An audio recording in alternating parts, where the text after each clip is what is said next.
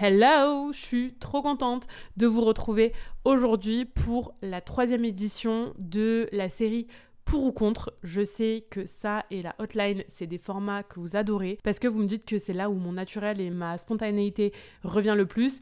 Et c'est normal parce que c'est des épisodes que je scripte pas du tout, que je prépare pas du tout. La seule chose que je fais, c'est que je vous mets une boîte à questions sur Instagram. Vous me posez vos questions et j'y réponds après micro, tout simplement. Donc, on va commencer tout de suite parce que bah, parce qu'il n'y a rien d'autre à dire. En fait, on va rentrer directement dans le vif du sujet. Premier pour ou contre que vous m'avez donné le combo business YouTube plus Instagram complètement pour. Pourquoi? Parce que les avantages d'Instagram compensent les défauts de YouTube et inversement. Ce que j'entends par là, c'est que l'avantage d'Instagram, c'est qu'on est sur une plateforme d'échange, on est sur le plus social des réseaux sociaux. J'aime bien dire ça comme ça parce que je trouve que c'est très parlant. Alors que sur YouTube, on n'a pas du tout ce côté connexion, ce côté proximité avec l'audience. Mais ce qu'on pourrait reprocher à Instagram, c'est que il faut toujours poster, poster, poster pour avoir de la visibilité. Il n'y a pas de référencement sur le long terme. Eh bien, YouTube compense ça puisque les contenus qui sont postés sur YouTube, les bonnes vidéos qui sont bien référencées sur YouTube peuvent continuer à apporter du trafic deux ans, trois ans, quatre ans, euh, cinq ans après. Donc voilà, c'est hyper complémentaire et euh, ça va dans le sens du conseil que je donne globalement à chaque entrepreneur qui se lance, qui est d'avoir une plateforme courte et une plateforme longue, puisque bah, c'est hyper complémentaire d'avoir une plateforme qui nous permet d'avoir du trafic, vraiment d'avoir de la visibilité, et une deuxième plateforme qui nous permet plus euh, d'engager, d'assurer notre autorité et de vendre avec des contenus qui sont plus longs et qui sont plus travaillés. Donc les combos, que ce soit YouTube plus Instagram ou podcast plus Instagram, sont hyper complémentaires et fonctionnent très bien, donc je recommande. Pour ou contre, avoir deux activités différentes community manager et coach sportive Alors ma réponse, elle va être en deux temps. Oui, la nana est relou. Oui, la nana est euh, l'image même de la Suisse. En soi, je trouve ça génial d'avoir deux activités différentes sur le papier, dans la vie de tous les jours parce que moi je fais partie de ces personnes-là et je pense qu'il y en a beaucoup qui m'écoutent qui se reconnaîtront. Quand on aime beaucoup de choses, entre guillemets, ça permet de pas se lasser. Ça permet vraiment d'avoir des journées différentes. Je sais pas, moi par exemple, si tu te dis, bah t'es euh, CM lundi, mardi et t'es coach sportive mercredi, jeudi, vendredi, ça permet vraiment d'avoir des semaines qui sont riches, qui te permettent de toucher à des choses différentes. Une activité plus intellectuelle, une activité plus manuelle, une activité où t'es plus dans le digital, une activité où t'es plus dans le relationnel euh, physique, entre guillemets. Donc voilà, j'adore l'idée, j'adore l'idée d'avoir deux métiers euh, différents. Mais là où je mets un petit bémol, c'est que ça peut être compliqué à développer en simultané. On sait très bien à quel point un projet, déjà, euh, ça demande énormément de temps, énormément d'énergie, énormément d'investissement pour le faire fructifier, pour le créer, pour le développer, pour le structurer. Mais alors deux, j'imagine même pas, sachant que les journées font que 24 heures. Mais ça me paraît moins complexe dans un cas de figure. C'est si, par exemple, tu es déjà CM, tu es déjà établi en tant que CM, tu as déjà des contrats récurrents en tant que CM. Dans ce cas-là, effectivement, si tu plus besoin de trouver de nouveaux clients sur la partie CM, enclencher, entre guillemets, ce deuxième projet de coach sportive, ça me paraît euh, beaucoup plus faisable en tout cas que de créer au même moment les deux projets et d'essayer de les développer au même moment. Autre pour ou contre, s'exprimer par rapport à des sujets de société. Exemple, violence faite aux femmes. Et euh, je vais caser ça là-dedans parce qu'on m'a aussi euh, parlé du fait de s'exprimer justement sur la santé mentale. Je suis 1000% pour. Alors bien sûr qu'il faut avoir une ligne édito euh, cohérente par rapport à notre activité, mais ça ne nous empêche pas de temps en temps, et même plus que de temps en temps, si on en a envie, de s'exprimer sur euh, nos valeurs, sur des sujets qui nous tiennent à cœur. Euh, je pense que c'est aussi euh, la question de qu'est-ce qu'on veut transmettre au monde et aux gens. Et j'avais déjà répondu à ça. En fait, on m'avait demandé une fois si j'étais pour ou contre le fait d'exprimer ses opinions politiques quand on est entrepreneur. Je suis pour. Moi, j'en ai pas. Je suis quelqu'un vraiment de pas du tout politisé. Je me reconnais grosso modo dans aucun parti politique, donc c'est pour ça que je m'exprime pas sur ces sujets. Mais si on en a, je vois aucun problème dans le fait de le faire la limite pour moi, c'est pas rentrer dans la propagande, c'est-à-dire de pas dicter aux gens euh, fais ci, fais ça, vote pour un tel, vote pour euh, une autre personne. Bref, donc ça c'est pour le sujet politique, qui peut être un peu plus touchy. Mais en tout cas, ce qui est sûr, c'est que par rapport au sujet de société, je suis euh, plus que pour. Et moi, je le fais et j'essaierai de le faire de plus en plus. Et euh, voilà, je pense qu'on a chacun nos combats par rapport à ce qu'on a vécu, par rapport à nos sensibilités et par rapport aussi à ce que nos proches ont vécu. Donc, il faut le partager. Ensuite, pour ou contre les filtres Instagram. Alors, c'est marrant, je pense qu'on m'a posé ce pour ou contre parce que justement, j'en ai fait une story il y a pas longtemps. J'expliquais que ça fait euh, plus de deux ans maintenant que j'ai arrêté complètement les filtres et notamment bah, les filtres chirurgicaux parce que finalement, c'est ce qui fait le plus débat entre guillemets et en fait si je l'ai fait c'est vraiment parce que euh, j'utilisais tellement de filtres à un moment donné que limite je me reconnaissais même plus quand j'en mettais pas et que j'avais envie de m'accepter comme j'étais et de pas ressembler à quelqu'un d'autre. Et aussi euh, il y a eu ce truc qui m'a marqué. Je suivais une nana sur les réseaux sociaux. Je l'ai vue dans la vraie vie et je l'ai même pas reconnue. Et c'est là où je me suis dit putain mais en fait il y a un tel écart. Et en fait je veux pas vivre en pensant que j'ai la tête que me donne mon filtre Instagram et donc euh, voilà, ça a été un peu euh, le déclic. Mais j'expliquais aussi que je ne juge pas du tout les personnes qui en utilisent parce que déjà, je serais très mal placée étant donné que pendant très longtemps, j'en ai utilisé et que si on en utilise, c'est parce qu'on en ressent euh, malheureusement le besoin. Ça peut être parce qu'on a de l'acné, ça peut être parce que euh, on a trop de complexes, on se supporte pas, ça peut être parce qu'on se compare à d'autres nanas sur Instagram qu'on trouve sublimes. C'est surtout une question euh, de confiance en soi et d'amour de soi entre guillemets.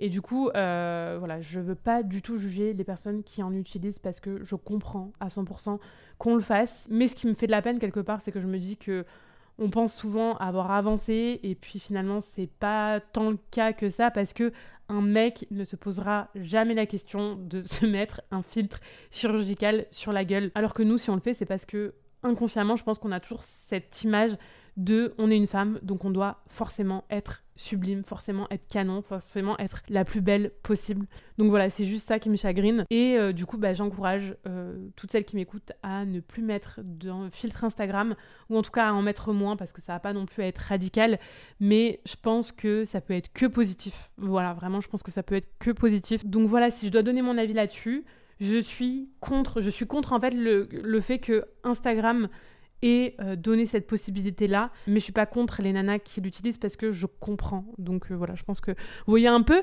ce que je veux dire. Je vais arrêter ma tirade là. Euh, question suivante. Pour ou contre le feed harmonieux sur Instagram? Alors, tout dépend du cas. Dans 90% des cas, je recommande de pas trop se prendre la tête sur le feed harmonieux. C'est-à-dire que oui, c'est important d'avoir une bonne charte graphique, d'avoir une direction artistique globale, d'utiliser des couleurs qui euh, sont différenciantes, qui nous représentent et qui font écho à notre cible, d'utiliser pareil des typos en ce sens, etc. Mais sur euh, la construction du feed en elle-même, Souvent, c'est beaucoup trop se prendre la tête pour quelque chose qui finalement n'a pas d'importance aux yeux de notre audience cible. Mais du coup, euh, quels sont les 10% des cas dans lesquels c'est super important, il faut vraiment construire ça de manière très réfléchie? C'est euh, le secteur du luxe, parce que c'est des codes qui sont très particuliers et dans ce cas-là, bah, le feed euh, harmonieux, très millimétré, très stylisé a son importance. Le secteur de la beauté, parce que bah, par exemple, quand on va rechercher un institut de beauté, la tête du feed, ça compte clairement. et aussi les métiers qui sont vraiment justement tournés graphisme, c'est-à-dire bah, les feeds de graphistes, les feeds d'illustrateurs, les feeds dans le milieu artistique. Tout ça, oui, ça compte parce que finalement, on attend une sensibilité dans ces détails-là de par ces métiers-là. Donc voilà, c'est un peu du cas par cas, tout dépend du secteur et du positionnement. Mais euh, globalement, ce qui est le plus important, c'est le fond, c'est la qualité des contenus, c'est la pertinence des contenus, c'est le copywriting des contenus, c'est la ligne édito, beaucoup plus que le fait d'avoir un feed harmonieux.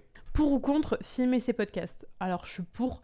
Déjà si on parle purement euh, acquisition, purement trafic, c'est une stratégie gagnante puisque bah, ça veut dire que le podcast, potentiellement, on peut le balancer sur YouTube. Ensuite, on peut en faire des reels. Donc en ce sens-là, euh, on peut que être pour. Maintenant, là où je mets un petit bémol, j'ai vraiment, moi je suis toujours thèse, antithèse, synthèse, c'est un délire. Euh, ouais, petit bémol pour moi, c'est que euh, quand même on a tendance à être un peu moins naturel quand on euh, a un retour caméra. Et pour moi, en fait, le podcast, c'est un format tellement intimiste, tellement qui va dans le deep, que euh, parfois, en fait, ajouter l'image, ça vient ajouter, entre guillemets, une couche de superficialité qui laisse moins de place à la vulnérabilité. Et ça, je le ressens quand je vois justement des podcasts euh, filmés. Encore une fois, dans la plupart des cas, bien sûr qu'il y a des exceptions. Mais euh, voilà, petit bémol en ce sens-là. Mais sinon, d'un point de vue purement business, oui, pour pour ou contre Anthony Bourbon dans qui veut être mon associé? Non mais c'est énorme. J'adore vous pour ou contre. Euh, alors pour celles qui regardent pas, qui veut être mon associé, c'est une émission euh, sur M6. Et le principe c'est quoi? C'est qu'il y a des entrepreneurs, euh, des jeunes entrepreneurs, des entrepreneurs qui sont en phase de création ou qui sont déjà un peu avancés, mais bref des entrepreneurs entre guillemets en herbe, qui viennent pitcher leur projet pour trouver des financements en l'échange de part dans leur société. Et donc le jury est composé de plusieurs gros entrepreneurs, investisseurs, business angels, on peut les appeler comme on veut, qui décident ou non de participer à ces projets. Euh, donc le principe est absolument génial. Moi je trouve ça génial qu'on ait ça en France, enfin une émission à la télé qui est hyper qualitative, hyper intéressante et qui permet de démocratiser l'entrepreneuriat. Franchement, j'adore cette émission, je suis complètement fan. Et je trouve que le jury et les associés sont hyper complémentaires. Ils ont tous euh, leurs caractéristiques, des personnalités hyper différentes, des avis aussi hyper différents. Et c'est ça qui est hyper enrichissant, c'est que même des pointures dans l'entrepreneuriat n'ont pas toujours la même opinion et euh, la même vision euh, des choses. Et donc parmi ce jury, il y a Anthony Bourbon qui est connu pour être... je sais même pas comment on pourrait le décrire. Pour moi, Anthony Bourbon, c'est un mec qu'on adore détester.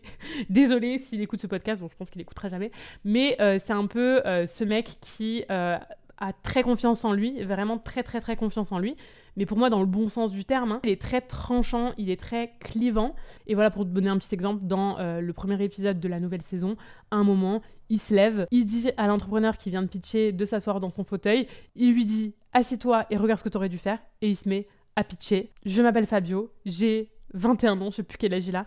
Je serai le numéro 1. Et quelque part, euh, on se dit putain, mais il a de l'audace ce mec, mais quand on voit ce qu'il fait derrière, on se dit euh, que c'est justifié dans le sens où le mec est très bon, quoi. Il est très bon, il est juste très bon, il est juste excellent. Mais du coup, moi, je suis complètement pour, même si je comprends des fois qu'il agace un peu et que les gens lui euh, reprochent d'en faire trop, mais je pense qu'il aime ça aussi et que voilà, ça reste de la télé. Mais en tout cas, moi, j'aime beaucoup le personnage parce que de manière générale, j'aime les gens qui sont clivants.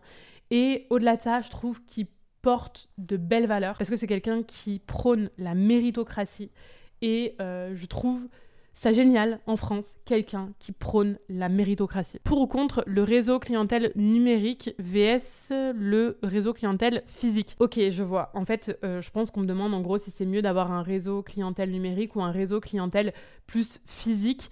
En fait, je pense que tout dépend de tes objectifs. Je pense aussi que les deux peuvent être super complémentaires. Et en fait, plus tu diversifies ta clientèle mieux c'est parce que du coup tu mets pas tous tes œufs dans le même panier et si du jour au lendemain le digital ça marche plus bah tu auras toujours le physique et si du jour au lendemain le physique ça marche plus bah tu auras toujours le digital donc c'est complémentaire maintenant quand je dis tout dépend des objectifs c'est que moi par exemple qui suis très attachée à ma liberté géographique bah, pour moi, ce qui a le plus de valeur, c'est le digital, parce que ça me permettra, peu importe euh, où je veux habiter, d'avoir des clients. Donc voilà.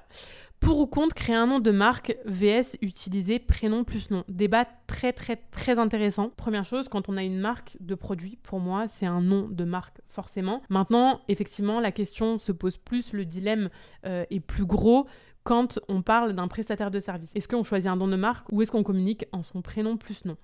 L'avantage de communiquer quand on est prestataire de service avec son prénom plus nom, c'est que de suite, ça va créer un lien de proximité plus fort avec l'audience qu'on souhaite attirer. En fait, ça va dans le sens du personal branding, d'avoir une image de marque personnelle et c'est ce qui fonctionne le mieux, c'est là où on arrive le plus à toucher les gens, c'est là où on arrive le plus à créer, à fédérer des communautés. Ça facilitera vraiment beaucoup, beaucoup le développement d'une activité. Maintenant, l'avantage d'utiliser un nom de marque et de ne pas communiquer en sa marque personnelle, c'est que demain, quelqu'un d'autre peut prendre ta place ça n'aura pas d'impact sur les résultats, entre guillemets. Alors que si dans ton business où tu as communiqué en ton nom plus prénom avec ta tête et tout, tu veux du jour au lendemain ne plus être sur le devant de la scène, ça va être très compliqué parce que les gens achètent pour toi en tant que personne. Alors que si tu utilises un nom de marque et un branding qui a rien à voir avec ton image personnelle, bah, tu vas pouvoir revendre ta boîte beaucoup plus facilement. Ta boîte, elle aura plus de valeur monétaire parce que t'es pas euh, directement rattaché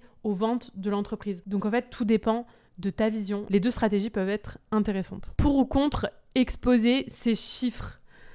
Oula, vous, vous m'avez pas épargné hein, avec ce pour ou contre. Là, je m'exprime sur beaucoup de choses touchy.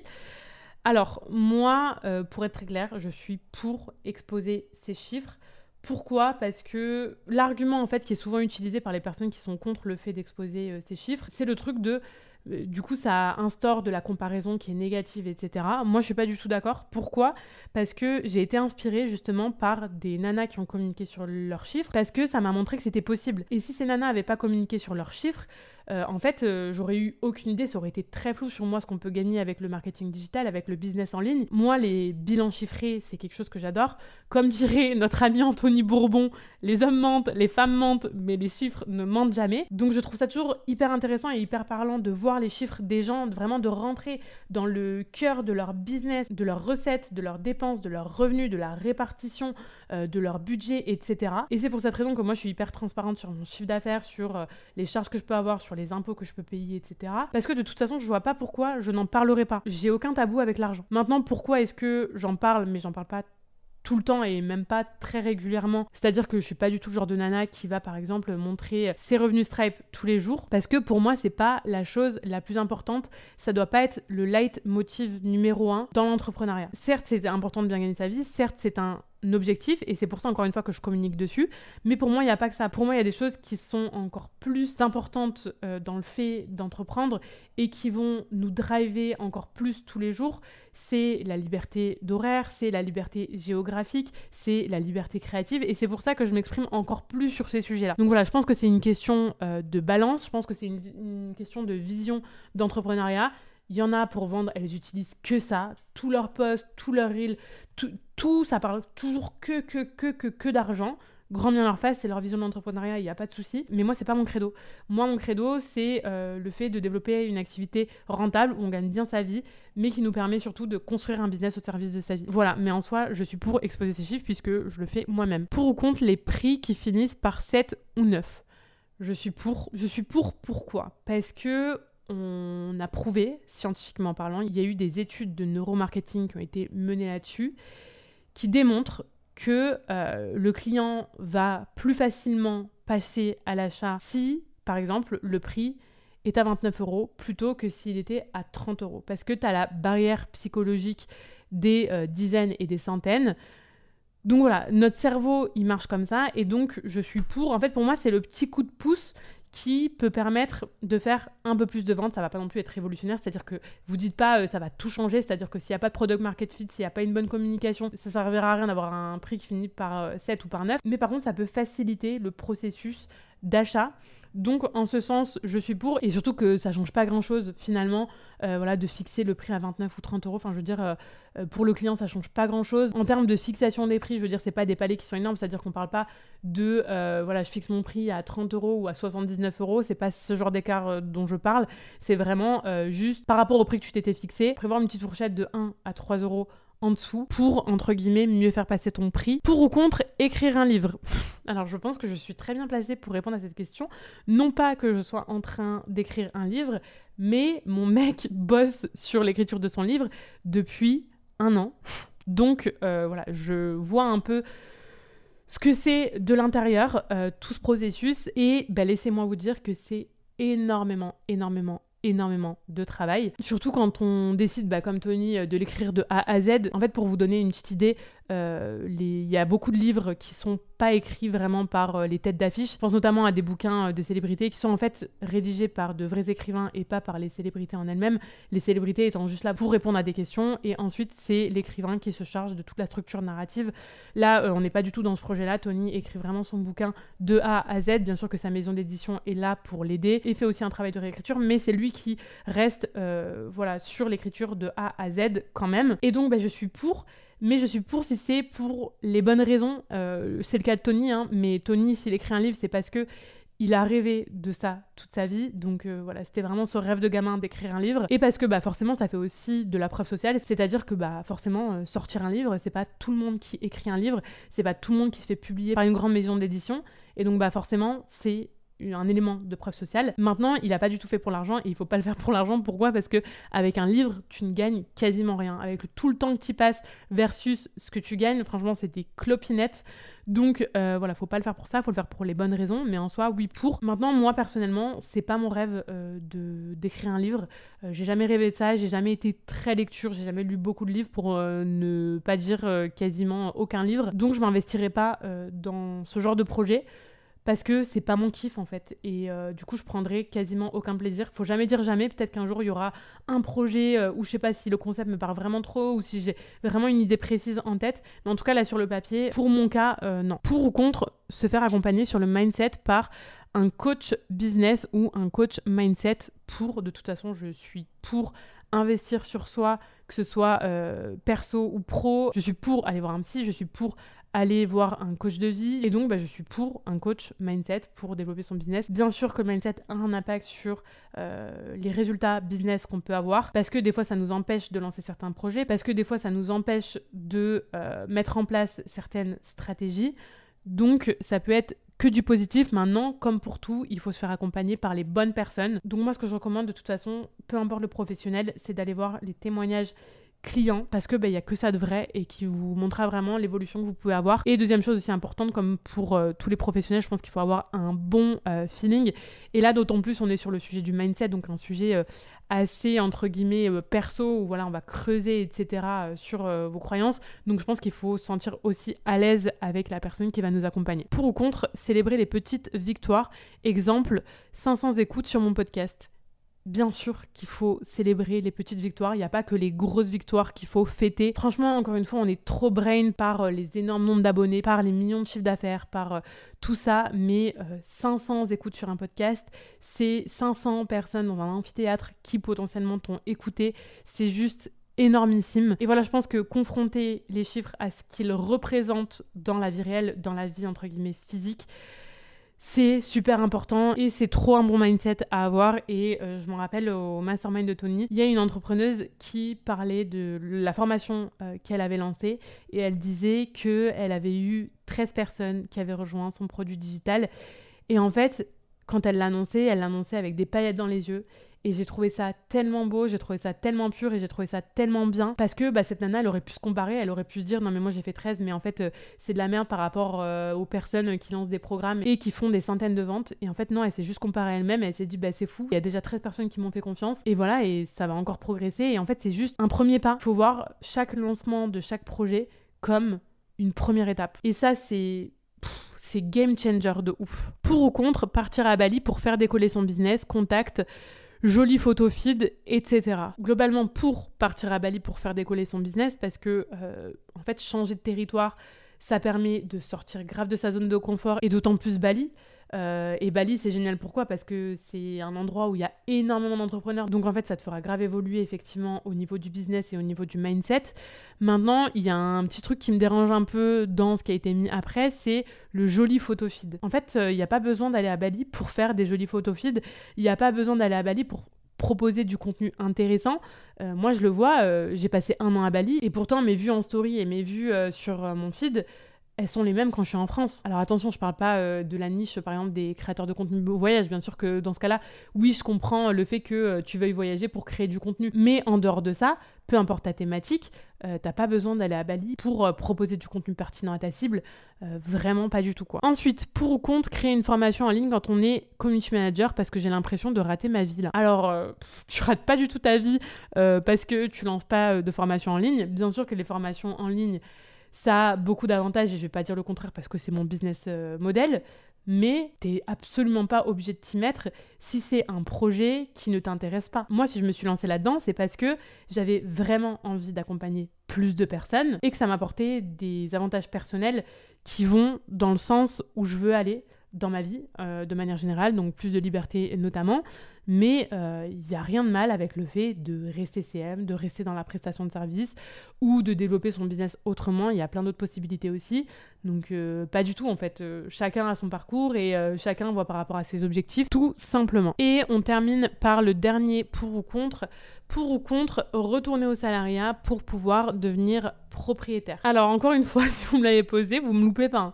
C'est parce que j'en ai parlé en story il y a pas longtemps et notamment je sais qu'il y a beaucoup de personnes qui retournent au salariat en ce moment pour euh, atteindre cet objectif-là, c'est-à-dire de devenir propriétaire. Maintenant, moi, je peux que vous partager mon expérience personnelle, je peux que vous partager ce que j'ai vécu, ce que j'ai expérimenté.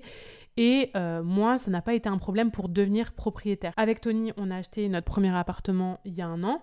Euh, moi, ça faisait deux ans et quelques que j'avais mon activité seulement. En fait, là où je tique un peu, c'est que la banque, pour faire un crédit IMO, va pas juste regarder votre statut. En fait, c'est pas genre t'es entrepreneur donc tu peux pas euh, faire de primo ou euh, t'es salarié et donc tu peux faire un primo. Pas du tout. Ça marche pas du tout comme ça. C'est beaucoup plus subtil. Ce qui va être pris en compte pour euh, un investissement immobilier, c'est une situation globale. Et donc c'est aussi les revenus, c'est aussi la manière de gérer les revenus, c'est aussi la façon euh, qu'on a de présenter un projet. C'est vraiment tout un ensemble. C'est vraiment du cas par cas. Il y a des dossiers salariés qui seront beaucoup moins bons pour devenir propriétaire que des dossiers entrepreneurs. Maintenant, ce qui est sûr, c'est qu'il ne faut pas vous attendre à euh, vous faire prêter euh, de l'argent par la banque pour un crédit IMO si vous avez moins de deux ans d'activité. Ça, c'est sûr et certain parce que la banque a besoin de pouvoir se dire l'activité est plus ou moins stable et se développe aussi. Mais au-delà de ça, je pense, enfin vraiment, c'est mon expérience, je l'ai vécu, donc je peux me permettre d'en parler. C'est pas bloquant d'être entrepreneur pour devenir propriétaire. Tant qu'on a un minimum d'années d'expérience derrière nous, tant qu'on a des bons revenus et tant qu'on sait bien les gérer. Donc euh, voilà, c'est pas euh, ou tout blanc ou tout noir. Autre petit exemple, là on cherchait un appartement à louer. On avait trouvé sur le papier, bon finalement on va pas partir là-dessus, mais on avait trouvé un appartement à 2000 euh, euros de loyer quand même par mois. Il y a eu plusieurs dossiers qui ont été déposés, dont de salariés notre dossier a été celui qui a été classé en premier, retenu en premier. Donc voilà, je veux juste aussi apporter euh, cette nuance et euh, apporter cet espoir parce que c'est réel, c'est factuel, c'est possible de louer, c'est possible d'acheter quand on est entrepreneur. Voilà, c'est tout pour cet épisode et c'est déjà euh, bien assez long. J'espère qu'il vous aura plu. N'hésitez pas à le partager en story, franchement, mais mon kiff à chaque fois de voir vos stories du jour, que ce soit pendant vos séances de sport, que ce soit euh, pendant vos balades avec vos chiens, que ce soit chez vous en train de faire la cuisine. Bref, peu importe, à chaque fois, je kiffe voir la petite miniature de pause latte dans vos quotidiens et je vous dis à la semaine prochaine.